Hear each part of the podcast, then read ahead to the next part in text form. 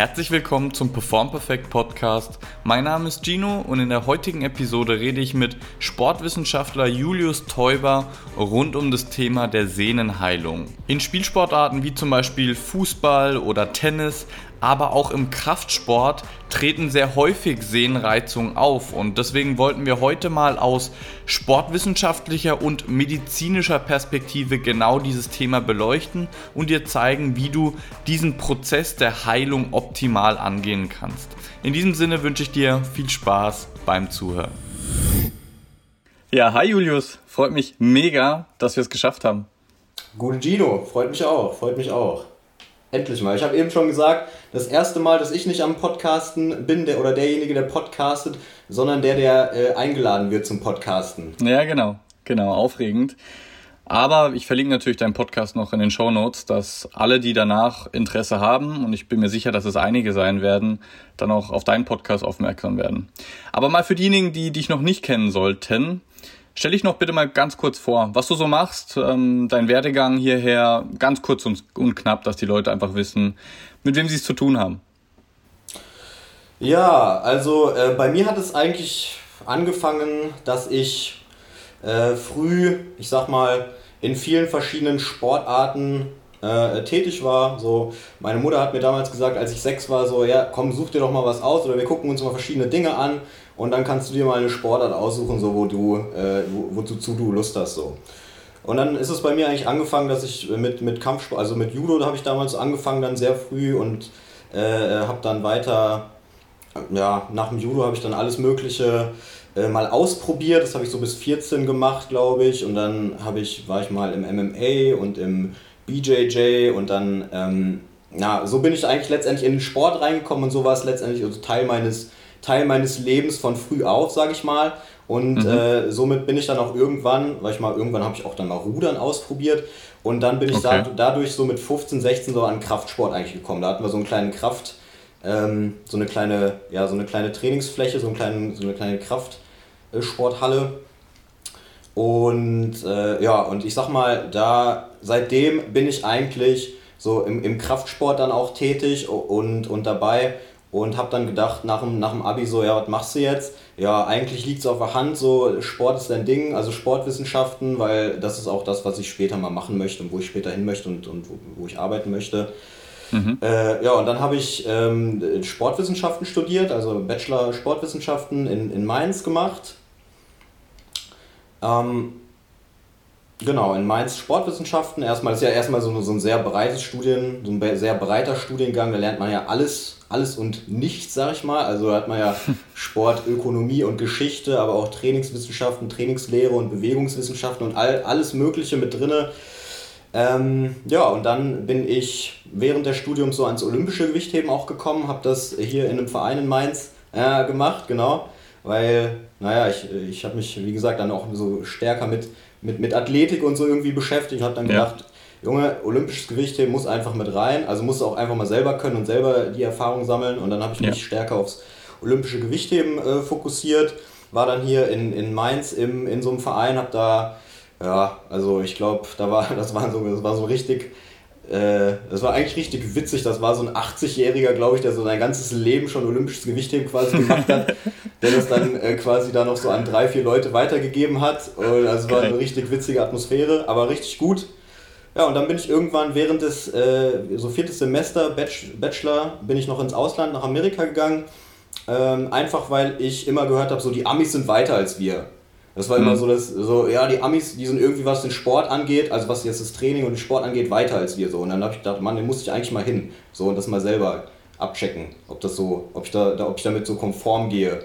Und dann ja. war ich in Amerika, äh, ein Dreivierteljahr, habe dann Auslandssemester gemacht und war dann noch, was auch ganz cool war, äh, weil ich ja gerade in diesem olympischen Gewichtheben so drin war, bei Takano Athletics hieß der in LA, da habe ich mhm. so, ein, so ein Internship gemacht. Und das ist auch so ein ich sag mal, führender äh, Trainer so in, in Amerika im, im olympischen Gewichtheben.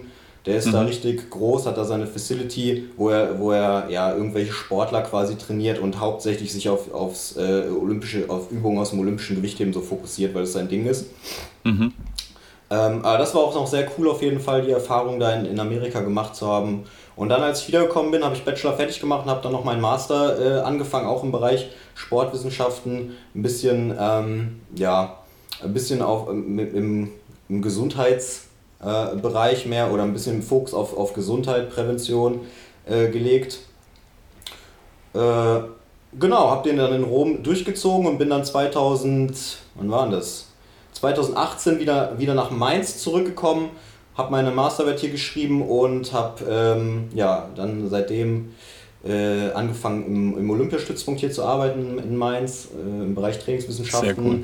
Sehr cool. Und ja, mache so ja, Personal Trainings gebe ich jetzt und ähm, ja, habe noch so andere Projekte, so sag ich mal, so am, am, am Start gerade und ähm, wir sind auch ein bisschen so in, in diesem, in diesem Online-Bereich, wie du ja auch äh, ja. tätig, sag ich mal, und da äh, ja. rutscht es bei mir jetzt momentan auch durch Corona natürlich immer ein bisschen stärker so rein. Ja. Ja, sehr, sehr geile Geschichte eigentlich von dir. Und deswegen wollte ich dich auch unbedingt auf dem Podcast haben, weil wir haben einen ähnlichen Werdegang. Bei mir war es eher medizinisch geprägt äh, durch das Studium, wo es bei dir erst Sport, sportwissenschaftlich geprägt war und dann in diese Gesundheitsschiene gegangen ist, sage ich mal. Ähm, und wir haben eigentlich beide die, die gleiche Zielgruppe, die Sportler. Und gerade auch bei dir, wir haben ja im Vorfeld ein bisschen drüber gesprochen, du hast gesagt, du arbeitest halt auch sehr viel präventiv und in der Rehabilitation nach Verletzungen. Und deswegen dachten wir uns, wäre es ganz sinnvoll, wenn wir beide uns mal darüber austauschen. Du kommst noch mehr von dieser sportwissenschaftlichen Perspektive und ich von der medizinischen Perspektive und wie wir einfach das Thema der Sehnenreizung Rehabilitation angehen können. Also wenn zum Beispiel, du hast ja olympisch Gewichtheben angesprochen, was aber auch sehr oft bei Fußballern und Spielsportlern im Allgemeinen auftritt, ist eine Reizung von der Patellasehne, also von dem vierköpfigen Oberschenkelmuskel, der Quadrizeps, der dann unterhalb der Kniescheibe ansetzt. Diese Sehne ist sehr, sehr oft gereizt, wenn man ein hohes Trainingspensum hat oder einfach nicht auf ein hohes Trainingspensum vorbereitet ist, also die Strukturen. Und ja, da wollte ich einfach mal mit dir so über deine Go-To-Maßnahmen und wichtigsten Tipps sprechen, die du deinen Sportlern mitgibst. Mhm. Ja, ich habe es eben schon gesagt. Ähm, ich hatte jetzt gerade vielleicht, das passt da halt ganz gut rein, äh, so ein Fall von einer chronisch, ich glaube, das ist hier wichtig anzumerken, eine chronische Sehnenreizung. Also es ging schon, äh, der Patellasehne übrigens, es ging schon über äh, ja, über vier Monate. Also da ist ja auch so, ich sag mal, in der Literatur, was chronisch ist. Manche sagen ab drei Monate, ich glaube manche erst ab sechs Monate. Ähm, in dem Fall war es jetzt ab vier Monate und oder beziehungsweise in dem Fall hielt es jetzt schon vier Monate an. Ähm, ja, und wir haben uns, äh, wir haben uns dann Gedanken gemacht, was man machen kann. Also dann ist man ja am Anfang, wenn du, wenn du einen hast, der irgendwo, ich sag mal, verletzt ist oder beziehungsweise irgendwelche Einschränkungen hat, schmerzbedingt, dann ist man ja auch erstmal als, als Trainer wie so eine Art kleiner Detektiv und muss erstmal gucken, ähm, hey, welche Bewegungen gehen hier eigentlich noch für dich und welche Bewegungen äh, ja, lösen den Schmerz aus. Und dann muss ja. man sich ja irgendwo langsam da hintasten, um zu sagen, okay, also einfach, das ist ja so ein Trial and Error, ne? Also du probierst dann quasi aus mit dem, mit dem Athleten, was funktioniert, was löst den Schmerz aus und alles, ich bin da erstmal ein Freund davon, ja, vor allen Dingen im akuten Schmerz natürlich, wenn wir darüber reden, äh, ja. nicht in den Schmerz reinzutrainieren und erstmal alles das wegzulassen, was den Schmerz jetzt wirklich auslöst. Und Sehr dann hat man, Punkt. Genau, erstmal das weglassen, was den Schmerz auslöst, das muss man erstmal herausfinden irgendwo durch, ja, einfach durch, durchs Probieren, ne? Und, und auch äh, allein durch die Anamnese. Der Patient sagt dir, wenn ich Treppen steige, wenn ich Treppen herabgehe, dann tut's weh. Und genau. dann hast du ja schon eine, schon eine Bewegung, die du sagst, okay, die machen wir jetzt erstmal nicht so. Genau. Genau, genau, genau. Durch die Anamnese natürlich auch. Also letztendlich so eine Mischung aus Gespräch mit dem, mit dem Kunden oder mit dem Klienten und äh, äh, dem eigenen Ausprobieren dann im, im Feld, also in der Praxis. Mhm. Ähm, genau, und dann, dann im ersten Schritt erstmal alle, alle Übungen oder alle Bewegungen herausfinden, die, die gehen. Und die können dann auch noch gemacht werden. Also ich bin kein Freund davon von kompletter Ruhigstellung zum Beispiel. Das ist ja das Schlimmste, äh, was man 1950 oder, oder so, sage ich mal. Ne? Also das ja. ist ja mittlerweile ähm, ja, nicht mehr so nicht mehr so gang und gäbe, dass man dann einfach die, die komplette, den kompletten Gliedmaß äh, ruhig stellt oder sowas. Wollen wir das äh, einfach mal kurz durchgehen? Gerne. So, damit die Sportler halt auch einfach mal verstehen, wieso das so absurd wäre, nach einer Verletzung eine Trainingspause einzulegen, weil das wird ja oft empfohlen. Die Leute gehen zum Arzt, der Arzt leitet weiter an Orthopäden, wenn es so ein muskuloskeletales Problem ist. Der Orthopäde schaut sich dann bestenfalls, ich sage das jetzt einfach mal so pauschal, ist natürlich nicht pauschal immer so, macht ein MRT vom Rücken zum Beispiel, sagt, oh, hier Bandscheibenvorfall, L4, L5, L5, S1, Sportpause unbedingt. Und dann kommen die Leute halt zu dir oder zu mir in die Therapie und wir müssen den immer wieder aufs Neue verklickern. Das Schlimmste, was du jetzt machen kannst, ist eine Sportpause. Weil was passiert dann? Use it or lose it. Das Gewebe baut sich ab, wenn du es nicht mehr benutzt. Und was wollen wir eigentlich erreichen durch die Rehabilitation? Dass das Gewebe, das jetzt gerade geschädigt ist, wieder belastbar wird. Mhm. Und die umliegende Muskulatur sich so wenig wie möglich abbaut, damit wir einfach schnell wieder in diesen Aufbauprozess kommen können. Dann wollen wir die Gewebedurchblutung so hoch wie möglich halten, auch noch, damit diese ganze Flüssigkeit, die sich oft ansammelt bei Verletzungen, auch ordentlich abtransportiert werden kann. Ähm, dass dieses Kapillarnetz einfach aufgebaut bleibt. Wenn du es nicht benutzt, das Gewebe nicht durchblutet wird, dann wird sich auch das Kapillarnetz langsam zurückbilden. Und ähm, der, der Abtransport von dieser ganzen Flüssigkeit in dem Gewebe, der funktioniert hauptsächlich über das passive lymphatische System. Und wie der Name schon sagt, dieses System ist passiv. Wenn du nichts machst, wird dieses Gewebe, ähm, also diese Flüssigkeit nicht über das passive Lymphsystem wirklich abtransportiert. Du brauchst Muskelaktivität. Die Muskeln, die dieses Lymphsystem umgeben, die müssen sich zusammenziehen und locker lassen, damit die Flüssigkeit über die Lymphknoten zum Herz und so weiter abtransportiert werden kann. Das genau. funktioniert sonst einfach nicht. Genau, du hast gerade gesagt schon, äh, genau, Stichwort Muskelpumpe und einfach die, die Stoffwechselvorgänge in diesem äh, verletzten Bereich ja. ja aufrecht äh, erhalten quasi und nicht äh, zum Einschlafen bringen. Ne? Und äh, ja, gerade da äh, Muskeln, Muskeln müssen um dieses lymphatische System äh, kontrahieren, damit das Ganze abtransportiert wird. Und damit ja. und dann geht, geht die, dann funktioniert die Regeneration einfach schneller hinten raus. So. Absolut, absolut, 100 Prozent. Genau. Ja. Aber dass die Sportler das einfach mal verstehen, wieso es auf Körperebene, physiologischer Ebene überhaupt keinen Sinn macht, nichts zu machen. Natürlich möchtest du ein gereiztes Gewebe nicht mit maximaler Intensität kaputter machen, als es gerade ist. Das sagen wir auf keinen Fall. Aber du kannst genau. so viele Bewegungen machen, die das Gewebe nur leicht beanspruchen und trotzdem diese ganzen äh, förderlichen Effekte haben. Ja, und wenn ja, wir einfach mal nochmal auf das Thema des Schmerzes eingehen, hast du ja auch sehr schön am Anfang angesprochen, du möchtest bewusst all diese Bewegungen weglassen, die Schmerzen auslösen. Wieso? Weil wir kein Schmerzgedächtnis provozieren wollen. Gerade im chronischen Bereich. Mhm. Der. Schmerz entsteht immer im Gehirn. Und wenn du das Gehirn darauf konditionierst, okay, wenn ich mich nicht mehr bewege, bei Knieschmerzen zum Beispiel, dann lernt dein Gehirn, dass, okay, ich löse Schmerz in dem Knie aus, führt dazu, dass diese Person diese schmerzhaften Aktivitäten nicht mehr macht. Und wenn du dann irgendwann eine Überlastung des Nervensystems hast durch Stress und so weiter, kann es einfach sein, dass dein Gehirn diesen Mechanismus gelernt hat. Ah, damals hat es funktioniert, dass wenn ich Schmerzen im rechten Knie auslöse, diese Person einfach runtergefahren hat. Sowohl was die Arbeit angeht, als auch was die Belastung von Strukturen angeht. Das ist ein Mechanismus, den das Gehirn gelernt hat, der funktioniert hat. Und das ist die Arbeitsweise des Gehirns. Es gleicht immer Informationen mit früheren Geschehnissen in deinem Leben ab, um dann adäquate Antworten treffen zu können, Output.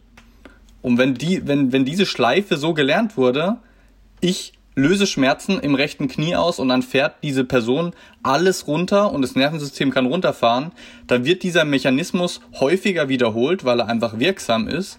Und du musst den Leuten, den Sportlern dann letztendlich beibringen, dass das eine falsche Informationsschleife ist weil das Knie hat eigentlich gerade gar nichts. Es ist nichts kaputt am Knie. Das ist nur ein Mechanismus, der im Gehirn abläuft und dann rollen sich die Leute die Patellasehne zum Beispiel die ganze Zeit aus, weil sie denken, dass die, die Sehne ist noch gereizt oder kaputt. Aber ja. es ist eigentlich nur eine Schleife im Gehirn. Ja, wollte gerade, Schmerzen entstehen häufig im Gehirn, gell? Immer. Äh, immer. Und äh, da zu dem Punkt vielleicht noch ganz, ganz interessant, es gibt so eine, ähm, äh, es gibt den, den, wie heißt er denn nochmal, Stuart McGill, diesen mhm. Wirbelsäulen-Experten. Mhm. Und der hat dann mal das Prinzip der schmerzfreien Bewegungskompetenz, hat er es genannt, postuliert.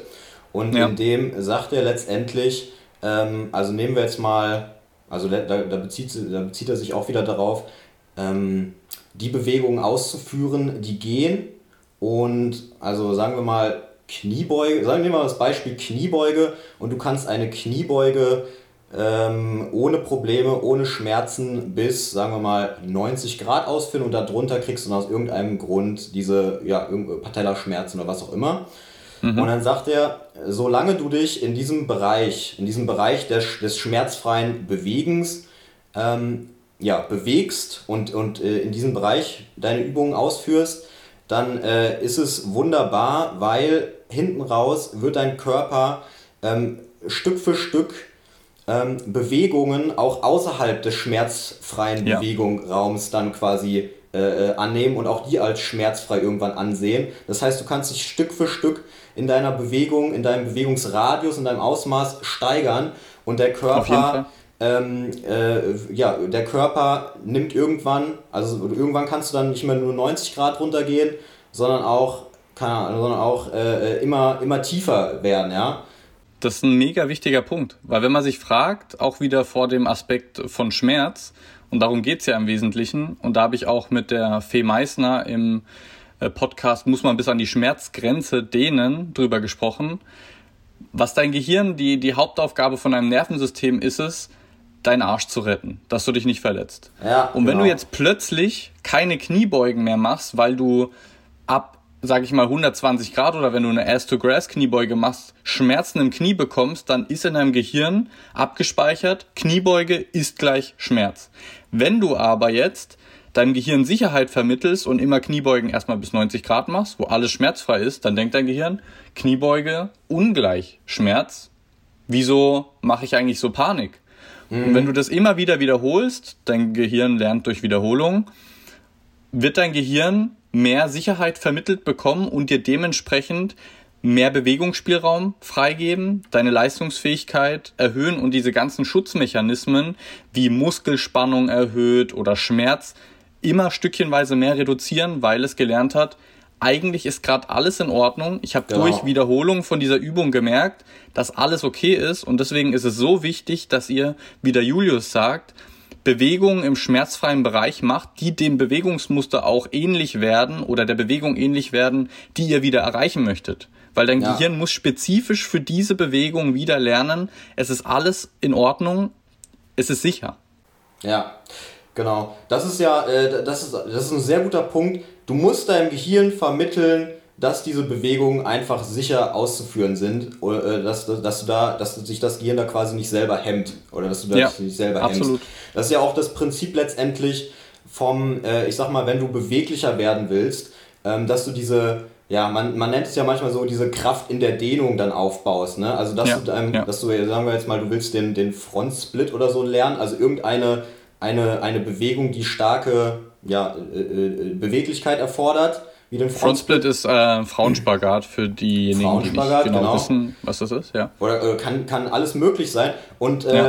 Äh, du musst letztendlich dann ähm, zum Beispiel, da gibt es ja dann diese, diese Loaded Stretching Methoden, ähm, ja. die einfach dann letztendlich, äh, äh, ja, ich sag mal, in endgradigen Bewegungen dein, deine, deine Muskulatur kräftigen. Ne? Also, ja. also äh, ähm, Kraftaufbau und, und Kräftigung ist ja auch immer ja, sehr spezifisch und sehr winkelspezifisch. Also man, ne, ja. man, man, musste quasi den ganzen Bewegungsradius dann kräftigen. Und wenn wir jetzt vom, vom, äh, ähm, von starken, vom Frontsplit zum Beispiel sprechen, ähm, dann müsstest du deinem Körper vermitteln, ey, ich bin auch in diesen extremen Positionen kräftig und kann das kontrollieren und, ja. äh, und kann mich da quasi, also äh, ich muss da nicht geschützt werden, indem du mich da hemmst, dass ich da nicht ja. reinkomme, sondern ich kann diese ja. Bewegung kontrollieren und das mache ich eben, indem ich auch äh, äh, in, in endgradigen Bewegungen kräftige und versuche immer, immer mich weiter quasi in diese endgradigen Bewegungen reinzubewegen und dort am Anschlag irgendwo auch zu kräftigen. Und das AKA ist auch ein wichtiger, Mobility Training. Genau, aka Mobility Training, also Loaded Stretching, da bin ich auch äh, ähm, ja, mittlerweile ein großer Fan von geworden und äh, es hat definitiv äh, im präventiven Bereich ähm, eine sehr guten, eine gute Verwendung. Mhm. Ja. Und da vielleicht, da kann man auch direkt dran anschließen, ähm, um auch präventiv im Kraftsport quasi zu arbeiten. Ähm, da gibt es ein super Buch, ähm, ich komme gleich auf den Namen. Ähm, mhm. Und der postuliert letztendlich, oder dieser, dieser, dieser Typ, das ist der, wer ist er denn jetzt? Na, ich komme gleich drauf. Ähm, der sagt, hey, also du musst dein Krafttraining immer über den vollständigen Bewegungsradius ausführen, wirklich, um, ähm, ja, es hat verschiedene Gründe. Also du kannst nicht nur dein, die, die, die, die Hälfte von der, vom Bewegungsradius trainieren. Äh, Punkt Nummer eins zum Beispiel wäre, wenn wir die Kniebeuge immer nur über einen bestimmten Bereich, also immer nur bis, keine Ahnung, immer nur eine Viertelkniebeuge jetzt beispielsweise machen, dass dein, dein Knorpel wird gar nicht vollständig ähm, äh, belastet und Knorpel wächst ja letztendlich durch, also Knorpel mag ja Belastung, ne? Knorpel mag Belastung, äh, gute Belastung und äh, durch Belastung wird der versorgt, wird der, ähm, ja, wird der, passt er sich an, genau, ja, genau. Diffusion passt er sich an, äh, wächst und so weiter. Und äh, deswegen ist es einfach ultra wichtig, im Krafttraining über den vollen Bewegungsradius zu trainieren, gerade jetzt auch im sportartspezifischen Krafttraining. Absolut, absolut. Ich würde sagen, das ist jetzt ein Rap wir haben so viele Infos jetzt rausgeballert. Das muss man erstmal verarbeiten, was wir gerade in dieser Episode rausgehauen haben. Ähm, und dass wir nicht Rap? zu weit. It's a Rap heißt, das ist zusammengefasst. Das, ah, ja, das okay. war's. Mir ist gerade das deutsche Wort nicht eingefallen. Ähm, ja, und bevor wir jetzt noch zu weit in, in Gelenkknorpel und so weiter kommen, einfach mal um bei dieser Thematik von Sehnenreizungen und so zu bleiben, würde ich sagen, wir verschieben dieses weitere Gespräch auf eine weitere Podcast-Episode. Und ich würde mich einfach an dieser Stelle sehr bedanken bei dir, Julius. Hat mega Spaß gemacht, äh, mit dir über das Thema zu sprechen. Wir haben ja davor noch nicht so ausführlich drüber gesprochen. Nö, aber was man halt einfach wieder feststellt, du Sportwissenschaften, aber jetzt, du hast, du hast ja gesagt, du möchtest auch ein Physiostudium gegebenenfalls anfangen. Ja, und ich aus dem Bereich Physio, der jetzt noch viel mehr in den Sportbereich reingeht, im Prinzip machen wir das Gleiche. Und das ist ja auch genau das, was ich vermitteln möchte. Ein Sportwissenschaftler wird besser durch den medizinischen Hintergrund, ein Physiotherapeut wird besser durch den sportlichen Hintergrund. Und diese beiden Welten miteinander zu fusionieren, das ist mein Ziel und ich bin mir ziemlich sicher, dass das langfristig die beste Möglichkeit ist, um Sportlern wirklich helfen zu können, schmerzfreier, verletzungsfreier und leistungsfähiger zu werden. Denke ich auch. Denke ich auch. Und auch vielleicht interessant für deine, äh, für die Zuhörer jetzt von dir, für deine Zielgruppe, äh, alle die, die das vielleicht auch jetzt äh, ähm, selber planen, für ihre Zukunft in diese Richtung ja. zu gehen wie wir. Ich finde es sehr interessant, ist nämlich, ich glaube, in Leipzig gibt es den einzigen Studiengang, der ähm, Physiotherapie und Sportwissenschaften in einem kombiniert. Also das heißt, Echt? ja, ja, da kannst du, da machst du quasi erst, ähm, äh, erst gehst du, glaube ich, auf die entweder fängt es an mit der Physiotherapie und dann geht es zum Sportwissenschaften direkt über. Und dann hast du ja quasi schon diese ganze Anatomie und, und Physiologie irgendwo im, im äh, Physiotherapiestudium ja. gehabt. Und dann gehst du quasi ins Sportwissenschaftsstudium direkt über. Also es ist direkt hintereinander gekoppelt. Ähm, ich weiß nicht, was zuerst kommt, Sportwissenschaft und dann Physiotherapie oder andersrum, aber ist ja auch egal. Du hast letztendlich dann beides zusammen, so weißt du. Und äh, wir haben ja auch neulich schon mal darüber geredet, ähm, ja, macht es Sinn, so als Sportwissenschaftler auch noch Physiotherapie zu studieren? Sollte man das? Oder andersrum als Physiotherapeut dann noch Sportwissenschaften? Oder sollte man äh, vielleicht einfach in seinem Gebiet bleiben? Oder hängt das alles zusammen? Und ich bin ja der Meinung, dass beides hat einfach so große Schnittmengen, die Sportwissenschaft und die Physiotherapie, Brutal. dass es einfach ja, unglaublich viel Sinn macht, auch beides äh, zu machen, ne? langfristig. Sehe ich genauso. Sehe ich genauso. Ja.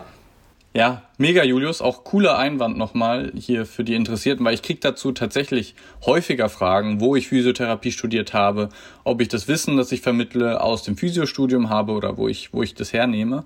Deswegen auch echt nochmal sehr guter Punkt. Ähm, zum Abschluss jeder Episode sage ich immer noch zu den äh, Mitpodcastern, wo können dich die Leute denn finden? Ich bin mir sicher, dass du die, das Interesse von einigen jetzt geweckt hast. Dein Podcast, Instagram, Facebook, Webseite, hau einfach mal raus. Ich mache das eh alles in die Show Notes, aber sag einfach mal, wo die Leute dich finden können. Ja, ja kurz nochmal davor, ich habe ja eben das Buch angesprochen und ist ja mal Ach, blöd, ist dir eingefallen? Man, ja, ja, das heißt differenziertes Krafttraining von Axel ah, ja. Gottlob. Ja. Und ja, Axel Gottlob ist auch ein, äh, ja, also wenn man sich fortbilden will, eine super Adresse. Ja. Im Bereich Training. Sehr ja, cool. das nochmal ganz sehr kurz. Cool. Nicht, dass wir jetzt hier sowas angefüttert haben und dann nicht bedienen. Ne? ja, sehr guter Punkt. Äh, Gut, wo finden sie dich? Genau, wo finden wir mich? Wir finden mich natürlich auf Instagram. Einfach Julius-Täuber. Äh, also so wie ich heiße. Und wo finden wir mich noch? Äh, ja, Spotify und iTunes bin ich mit meinem Podcast auch unterwegs. Ähm, heißt Grow Radio. Also Grow wie Wachstum. Ja, gut, und dann bin ich auch noch auf Facebook und ja, ich bin gerade ein bisschen in, in, in, das, in das YouTubing, äh, YouTuber äh, ja, Business eingestiegen. Da findet man mich auch. Ähm, ja, letztendlich, aber meine Website, ich glaube, meine Website ist eigentlich der beste Anlaufpunkt, wenn man äh, da was über mich erfahren möchte. Da findet man dann auch von der Website auf alle meine Social Media Kanäle. Also einfach mhm. juliusteuber.de. Genau. Zusammengeschrieben? Zusammengeschrieben. Ohne Bindestrich und Punkt. Ohne Bindestrich, einfach Julius Teuber mit EU und dann äh, ja, ab dafür auf die Website und auf meine Social Media Kanäle und dann könnt ihr euch da guten Content gönnen. Sehr geil. Ich danke dir nochmal vielmals, äh, Julius, hat Spaß gemacht und ich freue mich auf weitere Episoden. Vielleicht ja, auf deinem Podcast nächstes Mal. Ich auch. Ja, gerne, gerne, gerne, lass uns machen. Ja, sehr cool. Dann äh, gebe ich dir das letzte Wort. Mir das letzte Wort. Ja, ja Gino, äh, hat, mir, hat mir auch, wie gesagt, Spaß gemacht und ähm, ja, ich glaube, du bist da einfach auch eine super Anlaufstelle für alle deine Zuhörer, wenn es äh, um den Bereich ja, Verletzungsrehabilitation, äh, auch Prävention etc. geht. Und äh, ja, du bist da ja, super aufgestellt und ich glaube, eine sehr gute Adresse für alle. Also, I've got your back. Danke dir. Ich freue mich aufs nächste Mal auf jeden Fall. Ja, auf jeden Fall. Danke dir, Julius. Tschüss. Vielen Dank fürs Zuhören von dieser Episode des Perform Perfect Podcasts. Ich hoffe sehr, dass sie dir gefallen hat und du einiges Neues dazulernen konntest. Wenn es der Fall war, dann tu mir bitte den Gefallen und abonniere den Podcast. Lass eine 5-Sterne-Bewertung da. Eigentlich irgendeine Bewertung, aber 5 Sterne wären natürlich mega und teil diese Episode mit deinen Sportlerfreundinnen und Freunden, damit auch sie was davon lernen können. Wenn du noch Bock auf mehr richtig guten Input für Sportler im Bereich Prävention, Leistungsoptimierung und Rehabilitation hast, dann schau gerne auf YouTube, Instagram und Facebook unter performperfekt vorbei oder auf der Webseite unter performperfekt.de. In diesem Sinne würde ich sagen, bleib gesund, dein Gino.